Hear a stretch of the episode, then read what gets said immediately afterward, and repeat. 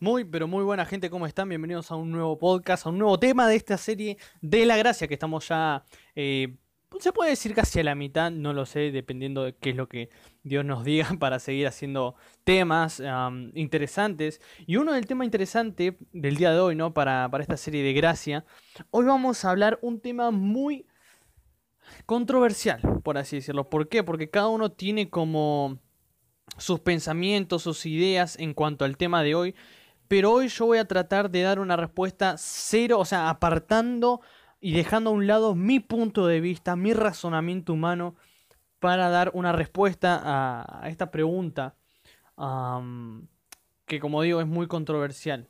Hoy vamos a hablar y a ver a Jesús con ojos nuevos una vez más. Vamos a hablar de la gracia, ¿ok? Y vamos a tratar de dar una respuesta a una pregunta muy controversial, como dije, acerca de la salvación. No va a ser un punto de vista de José González, sino que va a ser el punto de vista de lo que nos dice la Biblia, de lo que nos deja constatado y afirmado eh, de puño y letra de Pablo, de la boca de Jesús, de puño y letra de Tito, Timoteo y un montón de, de escritores más vamos a estar viendo en el día de hoy. Así que nada, ponete cómodo, ponete cómoda, tenés un papel en la mano y una lapicera, un lápiz, lo que vos quieras para anotar y empecemos a escuchar lo que Dios nos va a estar hablando. Así que comencemos. Hoy, gente, vamos a estar hablando acerca de la salvación y como pueden ver el título es Salvos para morir. Ahora, este título no se lo tomen tan literal, ¿ok?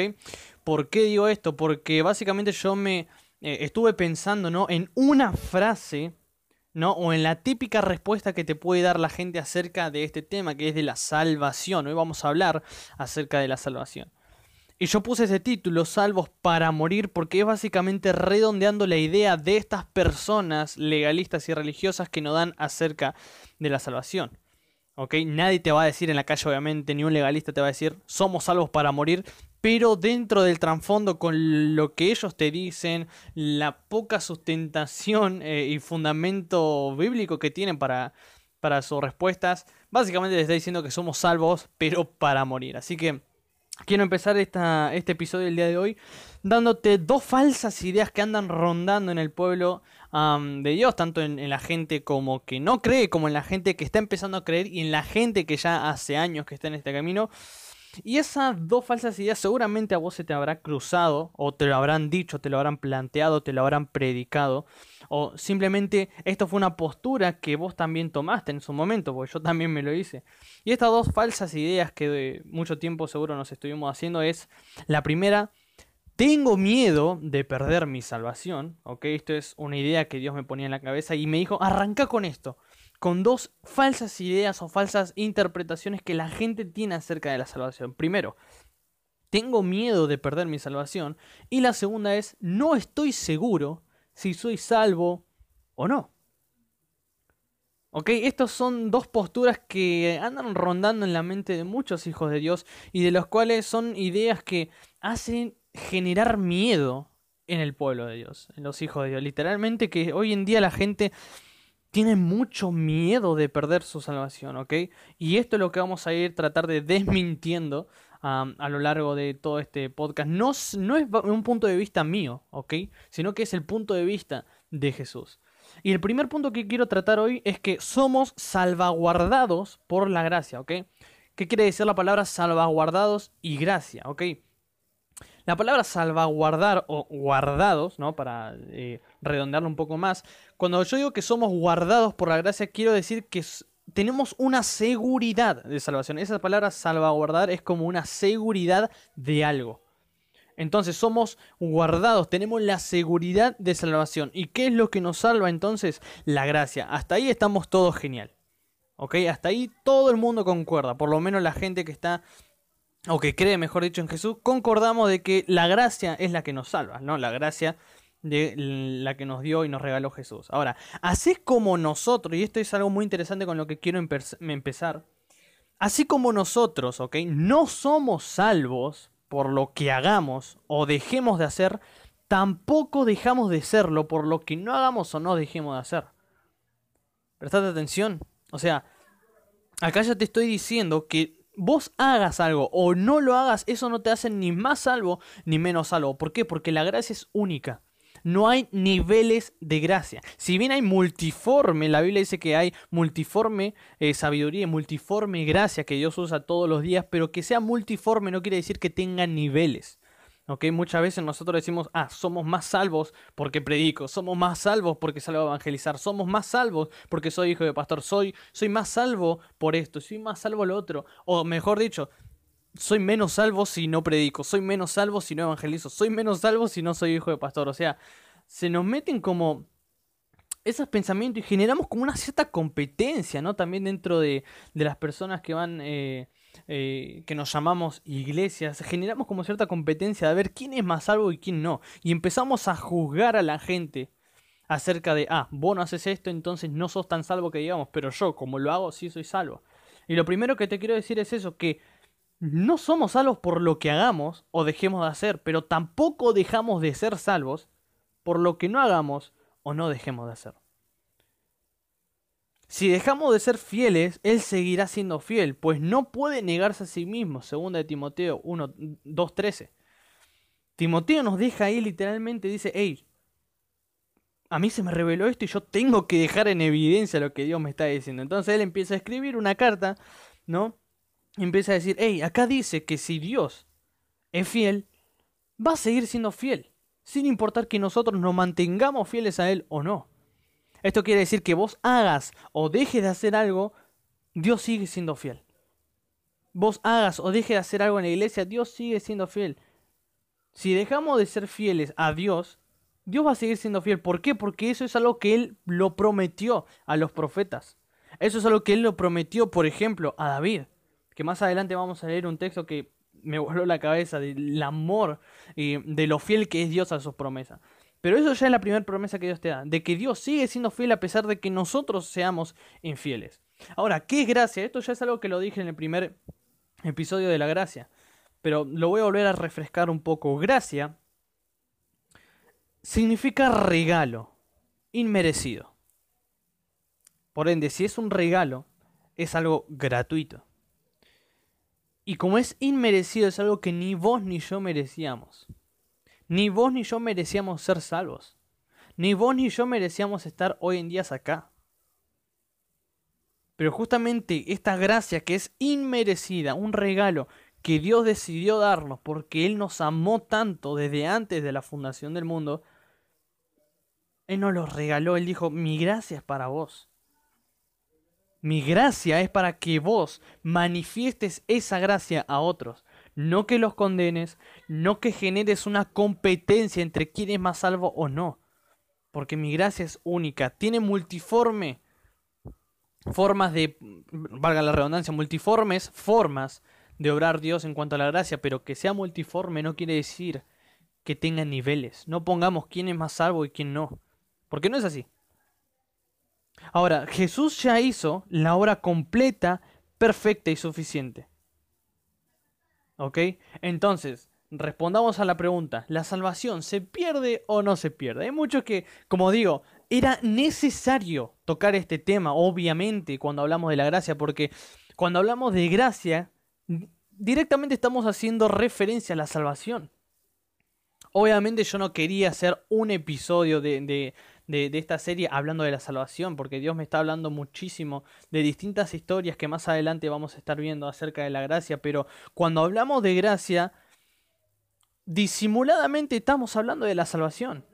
Y durante mucho tiempo, inclusive me, atrevería a decir que desde que se fundó la iglesia primitiva, hubieron este, estos pequeños, eso, estos pequeños diferencia de pensamientos, de no, la salvación se pierde, la salvación no se pierde, pero hagámonos la pregunta desde cero y partamos desde cero. ¿La salvación se pierde o no se pierde? Con todo lo que venimos hablando hasta ahora. Venimos hablando de que no somos salvos por lo que hagamos o lo que dejemos de hacer, pero tampoco dejamos de ser salvos por lo que no hagamos o, no dejemos de hacer. Entonces, ¿la salvación se pierde Josué o no se pierde? Déjame decirte que no se pierde. Y yo creo que después de, de, este podcast seguramente voy a quedar con algunos amigos menos. Pero como digo, esto yo no lo digo por un punto de vista de José González. No es que yo quiero hablar de esto porque es mi opinión. No, no, no, sino que Dios me dio la autoridad de hablar de esto porque Él me dijo, quiero que hables según la autoridad de Jesús, según la opinión de Jesús, y no solo de Jesús, sino de los profetas anteriores, de los pastores anteriores, de los apóstoles anteriores, de qué es lo que nos dijo Dios a través de la historia desde que creó el mundo hasta el día de hoy acerca de la salvación y de que rompamos todo esquema de religión y legalismo. Entonces, la salvación no se pierde y lo podemos comprobar, ¿ok? Esto se comprueba, gente. Acá no podemos decir esto es así y no hay pruebas. Jesús dijo, me van a ser testigos hasta lo último de la tierra. Y un testigo es aquel que presenta evidencia. Si alguien no tiene evidencia, no es testigo. Y Jesús dijo, quiero que sean mis testigos. Quiero que, más allá de conocer a Jesús, quiero que hagan conocer a Jesús. Jesús dice, ustedes me quieren conocer, perfecto, pero háganme conocer a otros. Sean testigos, lleven evidencia, no solo palabras, sino obras. Lo podemos ver, como dije, lo podemos comprobar, que la salvación es mediante la fe y confianza en las promesas de Dios. Y en Génesis 15:6 hay un claro ejemplo de esto. Dice que Abraham le creyó a Dios, quien valió su fe, o sea, Dios mostró y Dios se fijó en la fe de Abraham, que dice que valió su fe como si hubiera realizado algo muy bueno y lo aprobó. Y esto es algo que también lo, profetiza y lo, lo, dice Santiago. Él deja en evidencia lo que dice Génesis 15.6 en Santiago 2.23. Santiago dice, hey, ¿se acuerdan que así como Abraham fue aprobado por fe? Fue salvo por fe, entonces la salvación es por fe, no por obras. No pienses que porque tenés el ministerio profético sos salvo. No pienses que porque tenés el ministerio de apóstol sos salvo. No pienses que porque tenés más seguidores en Instagram y te siguen por tu buen trabajo de evangelismo que haces sos salvo. Esas son características que tiene que tener un hijo de Dios, pero la salvación es algo totalmente aparte. No es por obra, sino que es por fe. Y acá mismo es una promesa que Dios le hizo a Abraham. O sea que creer en Jesús es contado por, por justicia. Así le fue a Abraham. Abraham creyó y le fue contado por justicia a tal punto de que Dios le dijo, bueno, ¿sabes qué? Te voy a salvar por eso. Te voy a salvar por tu fe. Por eso la promesa de Dios se recibe por la fe, para que la promesa sea por gracia, o sea, regalo de Dios. Romanos 4:16. La gracia se obtiene por la fe, dice Pablo en la carta a los romanos. Él dice, chicos, hey, Pónganse en las pilas y empiecen a creer. Si bien el hacer está genial, está bárbaro, pero no vamos a ser salvos nosotros, o sea, yo no voy a ser salvo por mis obras, dice Pablo. Yo no voy a ser salvo por mis obras, sino que voy a ser salvo por mi fe. La promesa segura que es por fe, o sea, fidelidad de Dios, y no por obras. La gracia y la salvación es una promesa segura que es por fe, o sea, por fidelidad de Dios y no por obras, o sea, fidelidad nuestra. Las obras nos hacen tener fe nosotros mismos, no sé si vos te diste cuenta, pero nosotros creemos que porque más hacemos, más vamos a ser salvos, pero porque es nuestra idea. Es nuestra fidelidad hacia nosotros mismos. Cuando Jesús dice, hey, solamente la salvación se recibe por fe, o sea, por fidelidad que tengamos a Dios.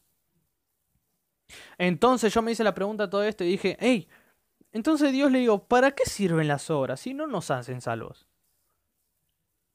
Porque claro, acá estamos diciendo, la salvación se obtiene por fe, hasta ahí estamos todo bien, pero ¿para qué vamos a seguir haciendo buenas obras si lo, que, lo único que nos hace salvos es la fe?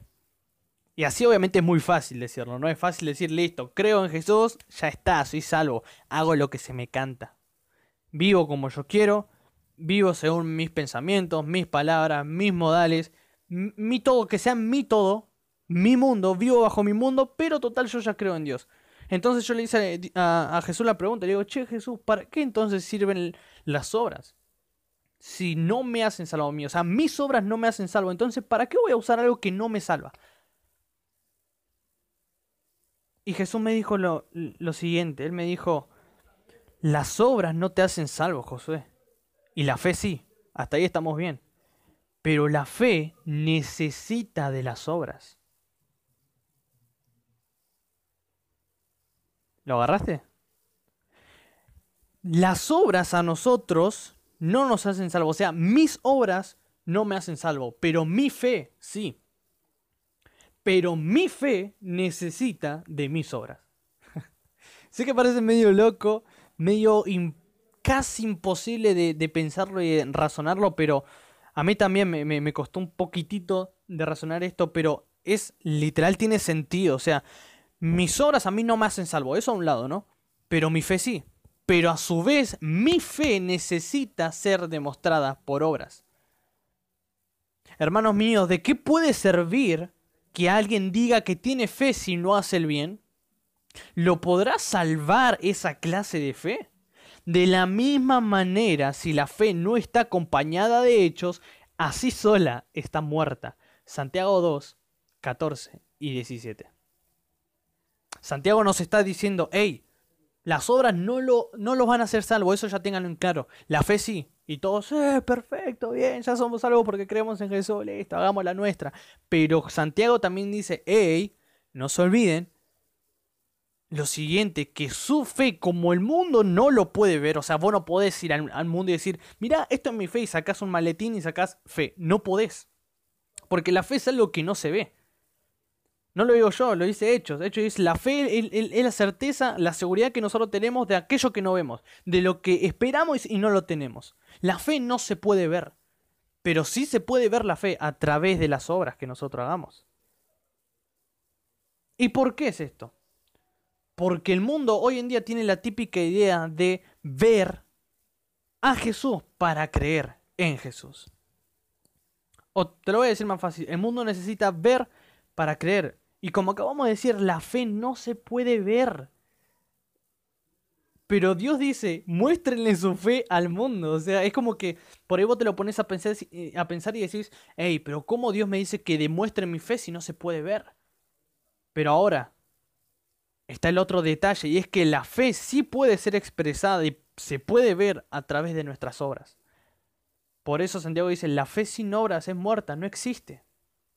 Y dice, ¿de qué le va a servir a un cristiano, entre comillas, que diga, yo creo en Jesús, tengo fe en Jesús, tengo confianza en el Espíritu Santo, tengo la confianza en su segunda venida, pero no hace nada para demostrar esa fe? ¿De qué le va a servir eso? Y me encanta porque Santiago te lo dice crudo, te dice, ¿le podrá salvar esa clase de fe? ¿Esa clase de fe hipócrita lo va a salvar? No, dice, ¿por qué? Porque la fe necesita obviamente demostrarse con obras. Yo obviamente soy salvo porque sé que tengo fe en Jesús, pero necesito demostrar esa fe a los demás para que los demás también puedan reconocer la salvación. No tengo que pensar en mí. No tengo que pensar en mí. Tengo que pensar en la salvación de los demás. Yo digo, wow, yo fui salvo porque tengo fe en Jesús. Y ahora tengo que demostrar esta fe a los demás para que los demás también reconozcan esa salvación. Y antes de seguir te quiero dar una pequeña analogía que yo siempre hago cuando me preguntan y me dicen, che, pero Josué, ¿por qué decís que la salvación no se pierde? Mira, te lo hago una pequeña analogía que por ahí voy a decir, qué estúpida la analogía, pero te lo voy a hacer más sencillo para que lo puedas entender. Imagínate esto. Dos personas, ¿no? Dos personas que van corriendo en círculos, ¿no? Van corriendo en círculos y en el centro de ese círculo hay una silla. Y estas personas van corriendo, van corriendo, van corriendo, corren, corren, corren, hasta que de repente las dos personas, estas dos personas, están cansadas. No, están muy cansadas y necesitan descansar. Necesitan sentarse a tomar aire. Y una de ellas ve la silla y dice, hey, yo me quiero sentar ahí. Va y se sienta. Descansa y vuelve a correr. Y la otra persona que está cansada, sigue agitada, ve la silla pero no se sienta. ¿Por qué no quiere? Porque su orgullo dice, no, vos podés seguir corriendo más y ganarle, por así decirlo, a la persona que descansó, podés superar su récord, podés ser mejor que, esa persona. Así que no te sientes. Acá voy con todo esto. La silla representa la salvación. Que las personas no quieran reconocer la salvación no significa que la salvación deje de existir no significa que la salvación para esa persona que no se sentó, para esa persona que no quiere reconocer la salvación, no significa que la salvación se haya perdido. Jesús mismo dice, yo soy la resurrección y la vida, yo doy la salvación a las personas. Eso quiere decir, si decimos que la salvación se pierde, estamos diciendo que Jesús se pierde de las personas. Y eso es una absoluta mentira. Dios nunca se pierde de las personas y pierde a las personas. Sino que Jesús siempre va a estar ahí, pendiente a que las personas quieran reconocer que están cansadas y necesitan descanso en Él y esa salvación. Por ende, si está la salvación y hay dos personas y una reconoce esa salvación, esa persona es salva. Pero entonces, si la otra persona no reconoce la salvación, ¿quiere decir que perdió la salvación? No. La silla sigue estando ahí. La salvación sigue estando ahí, solamente que la persona no lo quiere reconocer. Lo mismo con el mundo. Vos ves a alguien que se droga, a alguien que se alcoholiza, a alguien que va a bailes, a alguien que empieza a insultar y a putear a medio mundo, y decís, ah, esa persona no puede ser salva. ¿Quién te dijo eso? La salvación sigue estando enfrente de esa persona, solamente que esa persona no lo reconoce. ¿O estamos hablando de qué? ¿De que Jesús nos salvó al mundo?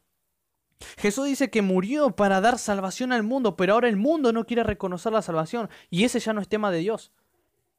Jesús dice, yo ya hice mi parte, morí por la salvación del mundo, ya puse esta silla de salvación enfrente de todos, pero ahora necesito saber quiénes son los que van a sentarse y van a empezar a reinar como verdaderos salvos de Dios.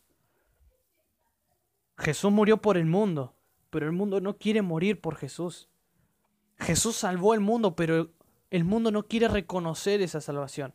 Y ahí está entonces mi analogía, muy infantil, pero muy clave, de por qué la salvación no se pierde. Jesús no se pierde, gente. Jesús no se pierde, jamás se va a perder y nunca se va a perder. Y ahora, ¿por qué? Retomando el tema de la fe que se tiene que mostrar por obra. Si bien dijimos la, la, salvación no es por obra, sino que es por fe en Jesús, eso ya lo sabemos. Pero Jesús dice, hey, ahora necesito que ustedes demuestren esa fe que no se puede ver a través de obras, que es ahí cuando recién se va a poder ver. Estoy orando por ellos, pero te pido también por los que creerán en mí por medio de la enseñanza, o sea, obras de ellos. Padre, te pido que todos los que crean en mí sean uno, así como tú estás en mí y yo estoy en ti. Te pido que sean uno en nosotros para que el mundo crea que tú me enviaste. Juan 17, 20 al 21.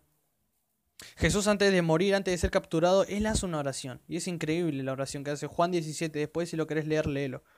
Pero ahí Jesús hace una, una oración increíble por sus discípulos pero también por las futuras personas que van a creer en Él. Él dice, le dice a Dios, papá, yo te pido también, no por mis discípulos que me estuvieron acompañando durante todo mi ministerio, sino también por los que creerán en mí, creerán futuro, por los que van a creer en mí a través de la enseñanza de ellos.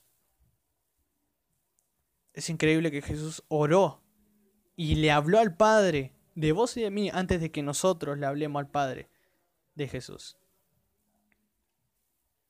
Jesús acá dice, necesito por favor que ahora los que ya tienen fe, los que ya son salvos, demuestren esa salvación por obras. ¿Para qué? Para que el mundo crea en mí.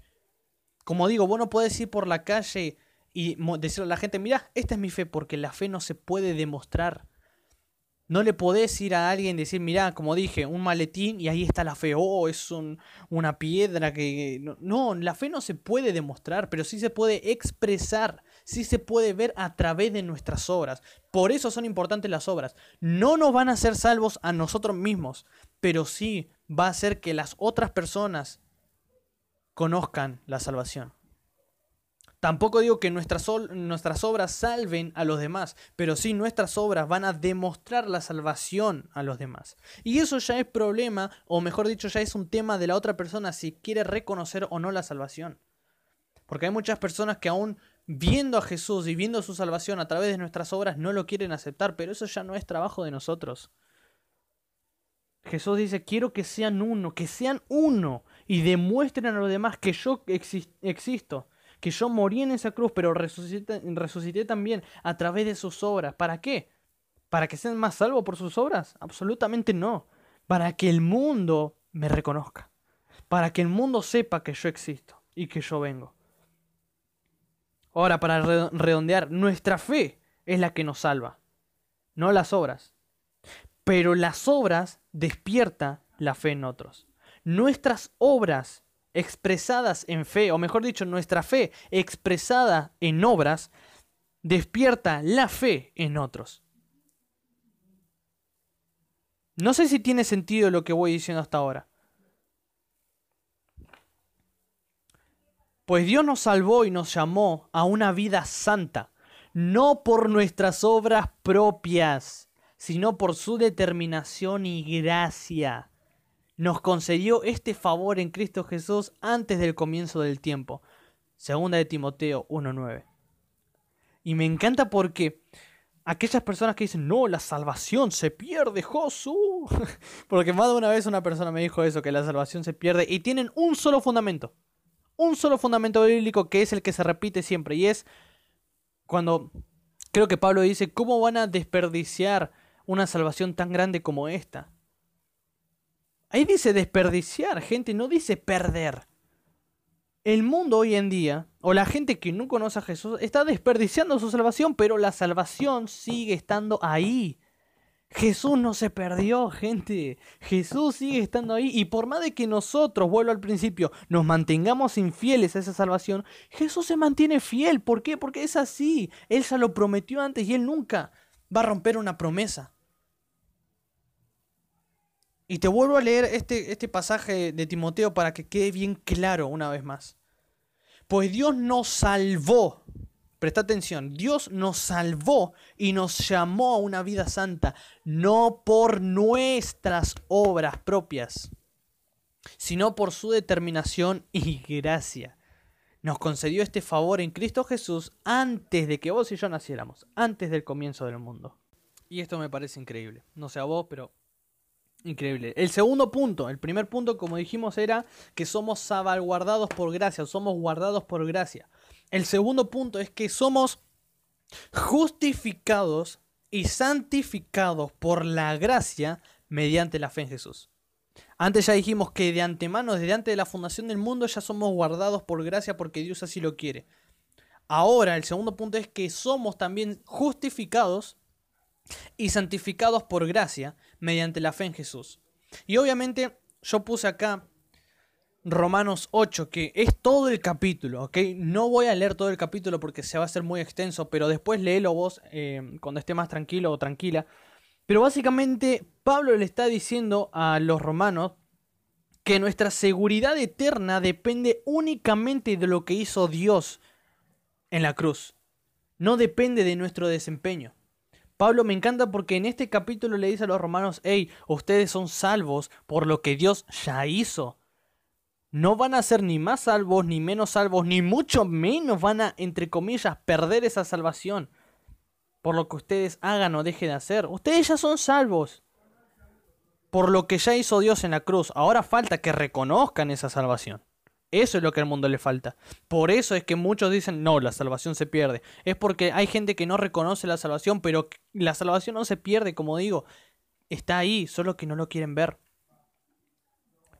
te doy un versículo súper clave, un versículo súper conocido, Juan 3:16. Esto lo conoce hasta mi primito de 5 años. Dice, Dios amó tanto al mundo, y esto es de la obra que se refiere Pablo, Dios amó tanto al mundo que dio a su Hijo único para que todo aquel que en Él crea no se pierda, sino que tenga vida eterna.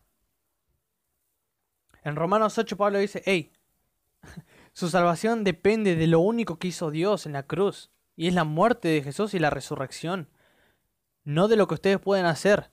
O les, o les tengo que recordar de Juan 3:16, que Dios entregó a su Hijo único para que todo aquel que en Él crea, o sea, hay una condición simple, es la fe. Es creer en Jesús para ser salvo. No dice ser apóstol para ser salvo ser pastor para ser salvo, ser profeta para ser salvo, ser maestro, ser evangelista para ser salvo, ser misionero para ser salvo, cantar en la iglesia para ser salvo, darle plata a los pobres para ser salvo. Acá dice una condición simple, gente, es tener fe en Jesús, tener fe en lo que Jesús hizo y va a seguir haciendo en nuestra vida. Dios amó tanto al mundo que entregó a su único Hijo para que todo aquel que en Él crea tenga vida eterna. Todo el que el Padre me da, dice Jesús en Juan 6:37. Versión Reina Valera dice, todo el que el Padre me da, vendrá a mí. Y esto es clave, tenerlo ahí en mente. Y al que a mí viene, no le echo fuera. Ahora te pregunto, una pregunta, eh, eh, se puede decir una pregunta como, mm, hay que, que pase como medio desapercibida, una pregunta retórica, ¿no? ¿Cuántos pasajes te estoy dando yo y te estoy demostrando de que la salvación no se pierde? Obviamente no me lo contestes porque tampoco te voy a decir, escuchá de nuevo el podcast y contá cada pasaje, ni yo lo sé, pero te estoy diciendo que te estoy dando muchos versículos, que te estoy diciendo que la salvación no se pierda. Acá Jesús dice, todo el que el Padre me da, vendrá a mí. O sea, todo lo que, todo lo que reconozcan a mi Padre y mi Padre les abra la puerta a mí, vendrá a mí, dice, y al que a mí viene, o sea, las personas que reconozcan mi nombre, reconozcan lo que yo hice en la cruz, por ende, reconozcan su salvación a través de su fe en mí, ya está, ya son míos. yo no le he hecho fuera, no hay nada que vos hagas que Jesús digas, hey, andate afuera de mi presencia. Porque Jesús dice, no le he hecho a nadie afuera. Si Jesús no echa a nadie, no hay nada que puedas hacer para ser expulsado de él. Que te quede en la mente eso, no hay nada que vos puedas hacer para ser expulsado de Jesús si Él mismo dijo, yo no he hecho a nadie afuera. Ahora, entonces la gracia, Josu, ¿es una licencia para pecar? Ah, te atrapé seguramente algunos. Estarán pensando algunos religiosos, ah, entonces José me está diciendo que la gracia es algo para pecar, es una licencia para pecar. Si me estás diciendo que no hay nada que yo pueda hacer para ser expulsado de Dios, y obviamente te lo voy a decir que no. La gracia no es una licencia para pecar. Si bien te estoy diciendo que la gracia ya te hace salvo, o sea, tu fe en Jesús ya te hace salvo, tu fe en Jesús te hace salvo y las obras que vos haces despiertan la fe en otros, entonces, entonces seguramente la pregunta que te harás hecho en la mente en algún momento de este podcast es, entonces Josué, ¿la gracia es una licencia para pecar? ¿Me está diciendo que si yo peco no importa, ya sigo siendo salvo? Obviamente no. La gracia no es una licencia para pecar. ¿Y por qué? Te lo explico sencillo. La naturaleza de salvación por gracia nos enseña a renunciar a la impiedad y a vivir para Dios. Si vos realmente sos una persona que aceptó a Jesús, si sos realmente una persona que aceptó su salvación, reconoció su salvación, entonces va a ser una persona que haga lo hasta lo imposible para agradar a su Padre. No hay ningún hijo que haya experimentado el amor del Padre que no quiera seguir obedeciendo al Padre. No hay ningún hijo que haya experimentado el amor del Padre que no quiera seguir experimentando el amor del Padre. No lo hay. A no ser que sean hijos hipócritas. Entonces, esos hijos le dicen al Padre te amo, pero cuando el Padre se da vuelta a la espalda y se va, lo dejan solo empiezan a vivir como se les canta, entonces esas personas sí tienen la gracia como una licencia para pecar. Pero si realmente vos sos una persona que reconoció a Jesús, que tuvo y tiene y va a seguir teniendo fe en Él, eso ya te hace salvo. Pero eso quiere decir que es una licencia para pecar. No, si vos supuestamente amás a Jesús, Jesús dice en Juan 14, eh, 21, los que realmente dicen que me aman, dice Jesús, no solamente van a conocer algunas palabras que yo dije, no solamente van a conocer algunas órdenes o mandamientos que yo doy, sino que los van a hacer, me van a obedecer. Van a hacer obras para demostrarme su amor a mí. Y no solamente van a hacer obras para demostrarme a mí su fe, sino que van a hacer obras para despertar y avivar la fe en otros. Por eso te digo que no es una licencia, porque la verdadera naturaleza de la salvación, si vos realmente conoces a Jesús, conoces su salvación, te vas a dar cuenta que esa gracia nos enseña a renunciar a, a, lo que vivíamos antes, a renunciar todo lo malo que hacíamos antes que no le agradaba a Dios, para empezar a vivir como le agrada a Dios. Dios ha demostrado su gracia a todo el mundo, pues les ha ofrecido la posibilidad de salvarse del castigo que merecen. Esto dice Tito, capítulo 2, versos 1 y 12. versión traducción lenguaje actual dice, Dios ha demostrado su gracia a todo el mundo, pues les ha ofrecido, Dios mismo ofreció su gracia y ofreció la posibilidad de salvarse del castigo que se merecen. Verso 12 dice, ese amor de Dios, escucha, ese amor de Dios nos enseña que debemos dejar de hacer el mal y no desear lo malo de este mundo. También nos enseña que, en medio de este mundo, debemos ser honestos y fieles a Dios. Y pensar bien lo que hacemos. ¡Wow! Me encanta, me encanta que yo me haya dado estos versos para dar fundamento a todo lo que estoy diciendo y para que vos también me creas. No me creas a mí, sino que le estás creyendo a Dios. Acá Tito nos dice, hey, ¿acaso la, la gracia es una licencia para pecar? No, acá él dice, la verdadera gracia de Dios es esto, gente. ¿Sos salvo? ¿Realmente conoces a Jesús? ¿Realmente experimentaste un encuentro íntimo con Jesús en tu intimidad? Entonces, si realmente lo hiciste, vas a ser un hijo y una hija que va a seguir buscando agradar al Padre. Vas a dejar tu vieja vida, vas a dejar todo lo que hacías en este mundo, vas a dejar de desear lo, lo, que hace este mundo, vas a dejar de hacer el mal que antes hacías para empezar a agradar a Dios. Eso es la naturaleza de salvación. Ahora, que nosotros no lo hagamos, que nosotros no lo hagamos no significa que la gracia sea una licencia para pecar. Muchas veces nosotros nos sacamos el carnet de gracia para justificar nuestros pecados y seguir pecando y decir, ah, total Dios me salva, total Dios me ama, total Dios esto, total Dios lo otro. Y obviamente es así, Dios te ama, Dios nos salva, perfecto. Pero no convirtamos, no transformemos la gracia en una licencia para pecar. La verdadera enseñanza de la gracia, la verdadera naturaleza de la gracia, según lo que nos deja en evidencia Tito cuando lo escribe esta carta, él dice, hey, ese amor que Dios nos enseña, la, la verdadera naturaleza de la gracia de Dios nos enseña que debemos dejar de hacer el mal, no desear lo malo, y nos enseña que en este mundo que está plagado de cosas malas, tenemos que ser honestos y fieles a Dios, y pensar bien en lo que hacemos. Él dice, una persona que realmente conoció la gracia de Dios, hace esto. Corta. Y si no lo hace y sigue pecando, entonces solamente sacó la licencia de la gracia, el carnet de gracia como una licencia para seguir pecando. Y no es así. Que nosotros lo hagamos no significa que sea así, porque la gracia se sigue manteniendo fiel.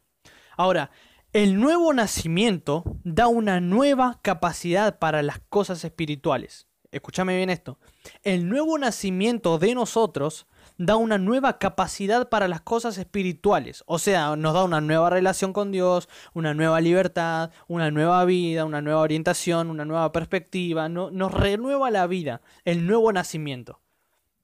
Cuando nosotros conocemos a Jesús, estamos naciendo de nuevo. Por ende, eso nos da una nueva capacidad para las cosas espirituales que realmente importan. Y vamos a ver un poquito de esto también. Romanos 6 del 1 al 5 versión Palabra de Dios para Todos, dice, bueno, así empieza Pablo y me encanta. Bueno, dice, ahora qué vamos a hacer y a decir? Y escuchar, esto es literalmente lo que dijimos antes, que la gracia no es una licencia para seguir pecando. Esto es lo que dice Pablo. Y se hace una pregunta, ¿será que debemos seguir pecando para que Dios nos perdone aún más? En otras versiones dice, ¿será que tenemos que seguir pecando para que Dios derrame más gracia que nosotros? En otras palabras está diciendo, ¿será que tenemos que seguir pecando para sentir que Dios realmente nos ama? Sentir que estamos un nivel más de la gracia. Como dije, no pongamos niveles a la gracia. ¿Y qué dice Pablo? Él dice, claro que no. Ya hemos muerto al pecado. Si realmente conociste la salvación, Pablo dice, ya hemos muerto al pecado. Así que no podemos seguir viviendo en el pecado. ¿No saben ustedes que todos los que fuimos bautizados en Jesucristo nos unimos con Él en su muerte? Este es el nuevo, nacimiento del que habla. El bautismo. Es algo simbólico. Dice, ¿no saben ustedes que todos los que fuimos bautizados en Jesucristo nos unimos con Él en su muerte? Cuando fuimos bautizados, también fuimos enterrados con Cristo, y así compartimos su muerte para que así como Cristo resucitó por el gran poder del Padre, nosotros también andemos de acuerdo a la nueva vida. Así que, fuimos unidos a Cristo en una muerte como la de Él, pero también nos uniremos con Él en su resurrección. O sea, está diciendo, ¿naciste de nuevo?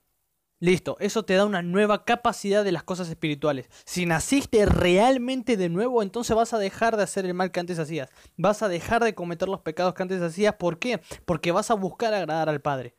No vas a buscar que el Padre, como dice acá, derrame más de su amor o, derrame más de su gracia. Porque Él la gracia ya te la dio. No hay niveles de gracia sí te puede revelar y usar eh, en tu vida la multiforme gracia de Dios, pero eso no significa que tenga niveles. Efesios 2, del 1 al 2 dice, hace tiempo ustedes, y esto nos hace un pequeño recordatorio, ¿ok?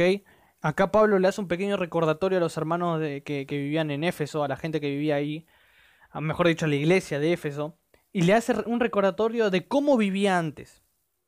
Y esto es lo que nos dice ahora. Dice, hace tiempo ustedes estaban espiritualmente muertos a causa de sus pecados y sus ofensas contra Dios. Antes vivían pecando, igual que todo el mundo, y se dejaban guiar por el gobierno, perdón, por el que gobierna las fuerzas de maldad que está en el aire y que todavía, todavía actúa por medio de los que desobedecen a Dios. Esto es un recordatorio de cómo vos y yo vivíamos antes.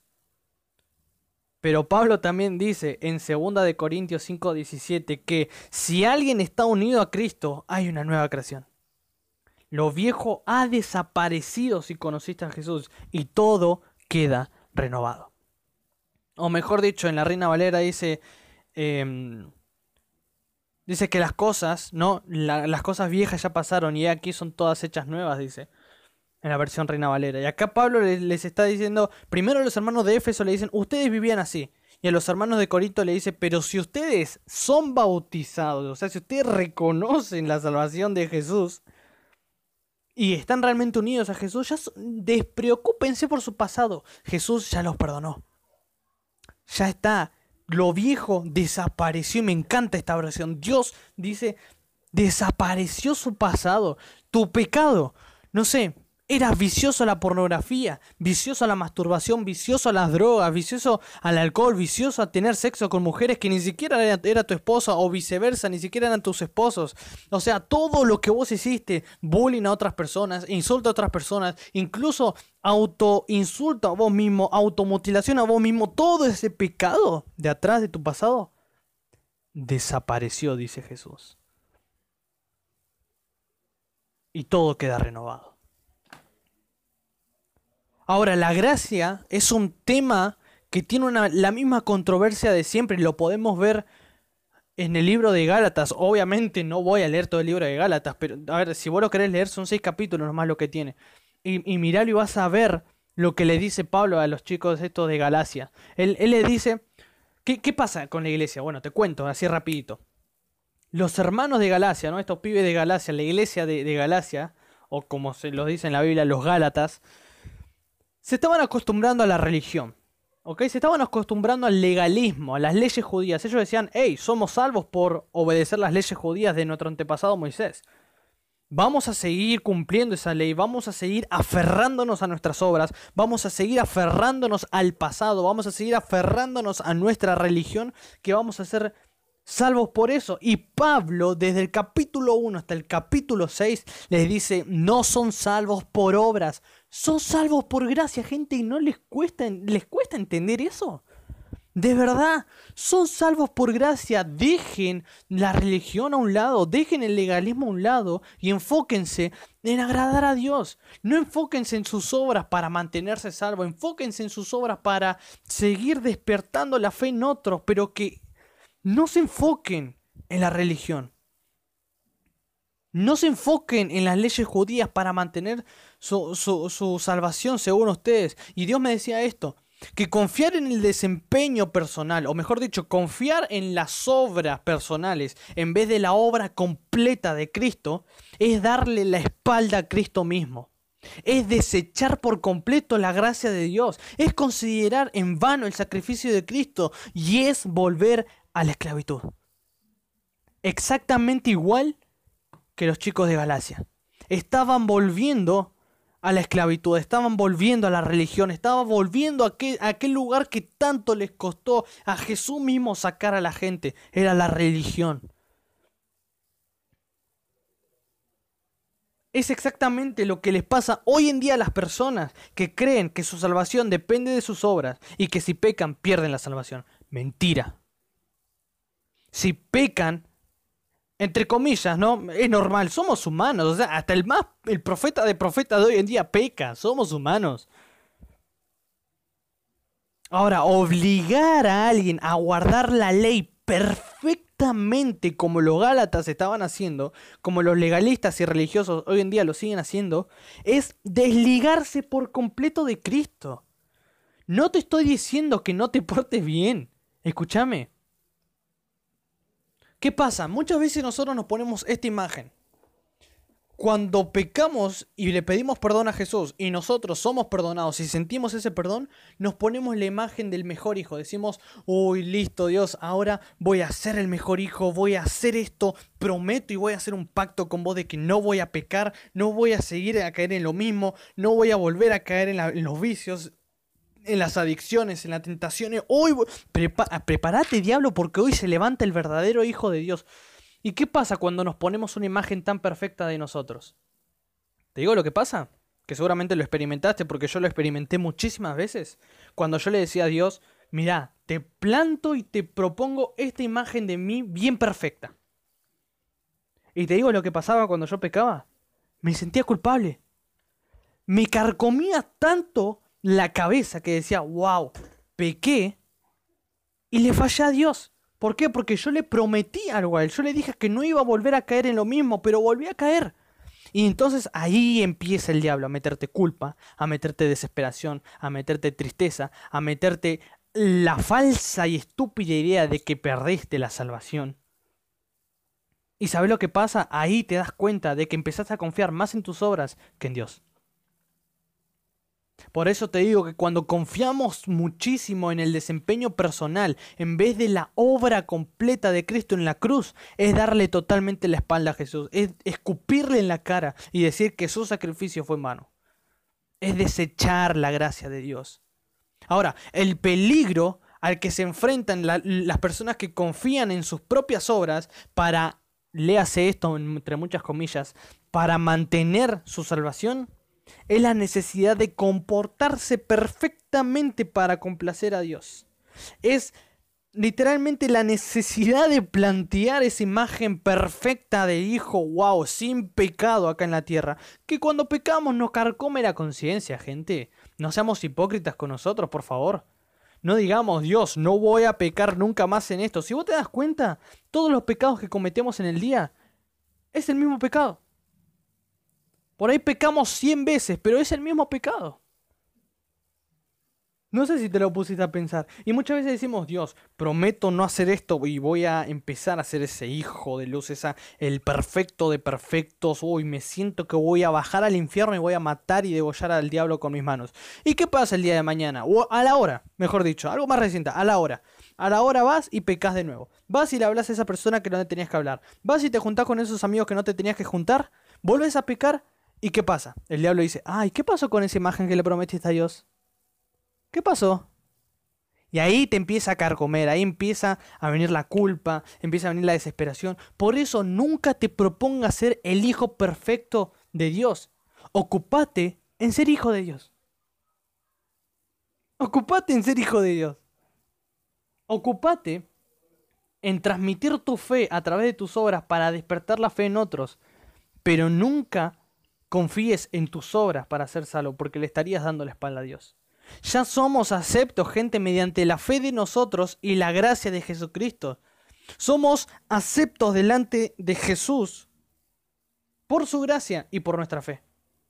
Pero la ley se introdujo para que el pecado abunde, pero cuando el pecado abundó, sobreabundó la gracia. Romanos 5:20. Reina Valera. Dice Pablo, me encanta que una vez más le dice a los romanos, hey romanos, romanitos, escúchenme. La ley que ustedes están siguiendo, la religión que ustedes están siguiendo, se introdujo para que el pecado abunde. Cuando ustedes creen que están haciendo las cosas bien, realmente están haciendo que el pecado abunde. Y me encanta que Pablo dice, pero cuando el pecado abundó, sobreabundó la gracia. La gracia siempre fue más grande que el pecado. La Biblia nos demuestra una vez más que Dios es fiel a sus promesas eternas, incluso en los momentos en que no somos fieles en obediencia. Sus promesas eternas siempre se van a cumplir a pesar de nuestro comportamiento. ¿O qué es lo que nos dice Dios a través del profeta y del salmista David? En Salmos 89, versos 30 al 37 dice, aunque sus hijos se olviden de mí, dice Dios, y me desobedezcan, aunque se olviden de mis enseñanzas y no obedezcan mis mandamientos, aunque tenga que castigarlos fuertemente por sus faltas y les tenga que mandar una plaga por sus pecados, nunca dejaré de mostrarle mi fiel amor. Nunca los traicionaré, dice Dios. Wow. Ni romperé el pacto que hice con él. Nunca cambiaré lo que prometí. Por mi santidad, dice Jesús, le prometí a David que nunca le mentiría. Su dinastía seguirá extendiéndose por siempre. Su reino durará mientras exista el sol. Continuará por siempre mientras haya luna. Los cielos son pruebas de nuestro pacto, el cual es totalmente confiable. Y escucha lo que dice David. O sea, David dice o mejor dicho, Dios dice a través de David, y con esto voy a terminar, no es el fin, ¿ok? Del mensaje, eh, solamente que lo hago por ese tiempo porque, a ver, me queda también muy poco, pero no lo quiero extender más porque eh, si no después me cortan los audios y se queda el mensaje a medio terminar, como pasó la, la última vez y no me gusta eso, así que de momento lo vamos a dejar por acá, pero te quiero dejar, y la semana que viene vamos a retomar, ¿eh? La semana que viene vamos a retomar con la segunda y última parte de este mensaje de la salvación. Pero te quiero dejar con esto antes de terminar. Y es que Dios siempre va a seguir siendo fiel a sus promesas eternas. Él siempre se va a mantener fiel aunque nosotros seamos infieles. Él no te va a robar, por así decirlo, no te va a quitar tu salvación, porque eso es algo que Él ya te dio por gracia, es algo que no merecía. Dios dice, ¿te merecía mi salvación? No, pero te la voy a dar igual, porque te amo. Te amo. Y fue una promesa, fue una promesa que le hice a David y no le voy a fallar. Yo, yo sigo siendo infiel, aunque, como esta promesa dice, aunque sus hijos me desobedezcan, aunque todo el mundo me desobedezca, yo lo voy a seguir amando y voy a seguir derramando de mi salvación y mi gracia. ¿Por qué? Porque me mantengo fiel a mi promesa. Y bueno, gente, básicamente esto no es el mensaje completo, me faltan un par de textos y la tercera y última parte ya para terminar del mensaje, pero esto lo voy a dar ya la semana que viene, va a ser un poco más corto, pero no lo quería hacer tan largo porque si no después, como dije, se me corta el, audio y no me gusta que el mensaje eh, esté a medio terminar, así que lo vamos a dejar acá por hoy, la semana que viene volvemos a seguir para terminar con esto.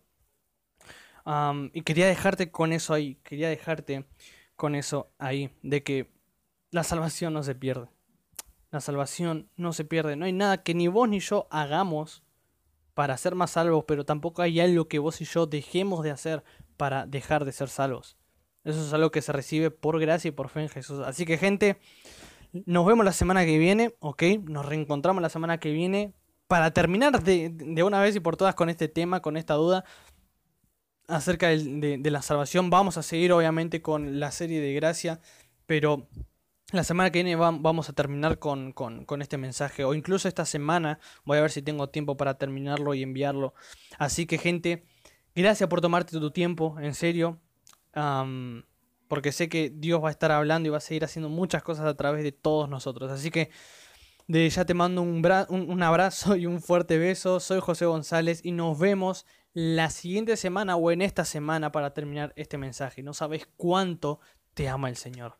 Chao.